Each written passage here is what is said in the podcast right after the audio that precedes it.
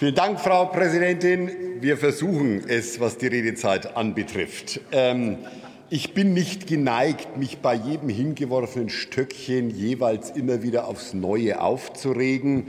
Äh, manchmal ist es eine Last, vielleicht als Jurist zu sagen, man kommt mit der Prüfung relativ kurz zu Ende. Dieser Antrag wäre unzulässig. Das wären nur 20 Sekunden Redezeit. Das ist mir dann doch ein bisschen zu wenig. Das ist äh, völlig in Ordnung. Das wurde jetzt so eingestellt. Das war noch die Zeit, die die Kollegin übrig gelassen hat. Danke, vielen herzlichen Dank. Ähm, aber man könnte da zu Ende kommen, selbst wenn man es kamoufliert mit dem Begriff Medienordnung. Vielen herzlichen Dank. Die Medienordnung äh, ist durch das Grundgesetz vorgegeben und ansonsten ist es eine Zuständigkeit der Länder. Wir können uns selbstverständlich Gedanken dazu machen. Aber das Wort Enquete aus dem Französischen von befragen, befassen, untersuchen ist natürlich insofern interessant, weil man das Ergebnis ja gleich vorne wegnimmt. Also was da rauskommen soll, steht dann in so einem Antrag auch schon drin. Das hilft am Ende des Tages tatsächlich nicht weiter. Und es ist mir relativ egal, wie diese Diskussion läuft, ob das Self-fulfilling Prophecy ist, dass man eine Institution hat, an der man sich abarbeiten muss jeden Tag. Es gab Zeiten, bei, da war doch kein einziges Sofa im öffentlich-rechtlichen und privaten Rundfunk ohne AfD zu denken und bespielt von ihnen. Also zu sagen, man käme da nicht vor, ist irgendetwas, was allenfalls noch mit Realitätsverdrängung zu tun und zu beantworten ist. Ähm, Jetzt geht es ein Stückchen weiter. Herr Frieser, gestatten Sie eine Frage oder Bemerkung des Abgeordneten Frömming? Frau Präsidentin, die Nachfragen und Zwischenbemerkungen der AfD haben die, das Niveau der Debatte nicht gehoben. Deshalb vielen herzlichen Dank. Aber nein. Ähm, heute, just zu diesem Augenblick, war Herr Plasberg bei Pioneer One mit äh, Genehmigung zu zitieren, doch auch ein wirklich durchaus interessanter Geist, der da gleichzeitig mal gesteht, er habe letzten September die Grünen gewählt, aber der schon auch warnt vor dem, was der öffentlich-rechtliche Rundfunk tut der gerne auch mal warnt vor politisch korrektem Übereifer, der in der Berichterstattung gerne mal in der Flughöhe über das, was den Lebensalltag der Menschen ausmacht, hinweggleitet.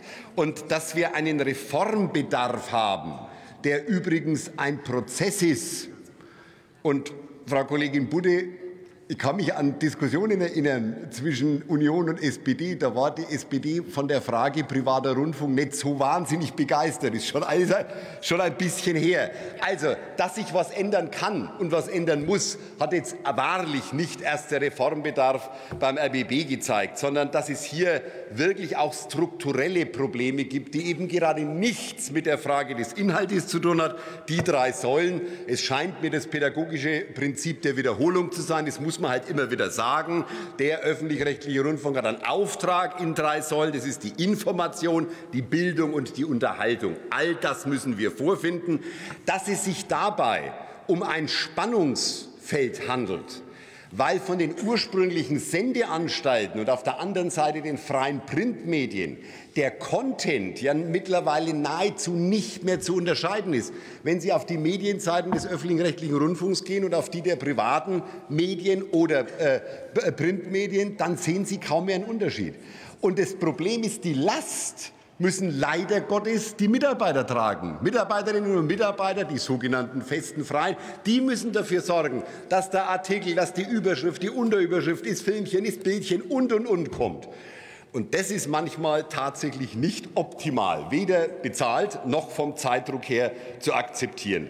Das hat die Mitarbeit der Politik in den Rundfunkräten nicht besser gemacht bisher. Man dürfte sich also schon die Frage stellen, ist es der richtige Ort, in der politische Mitwirkung an dieser Stelle da ist? Wir müssen sagen, dieser Reformbedarf muss nicht nur dort diskutiert werden, sondern ja, der muss auch öffentlich diskutiert werden, weil es wenigstens auch um die Frage des Contents in den Mediatheken geht, über die Frage der Nutzergewogenheit. Wie komme ich an Informationen, die ich haben will? Das Lineare ist etwas, was generationenübergreifend nicht mehr so sehr geschätzt wird.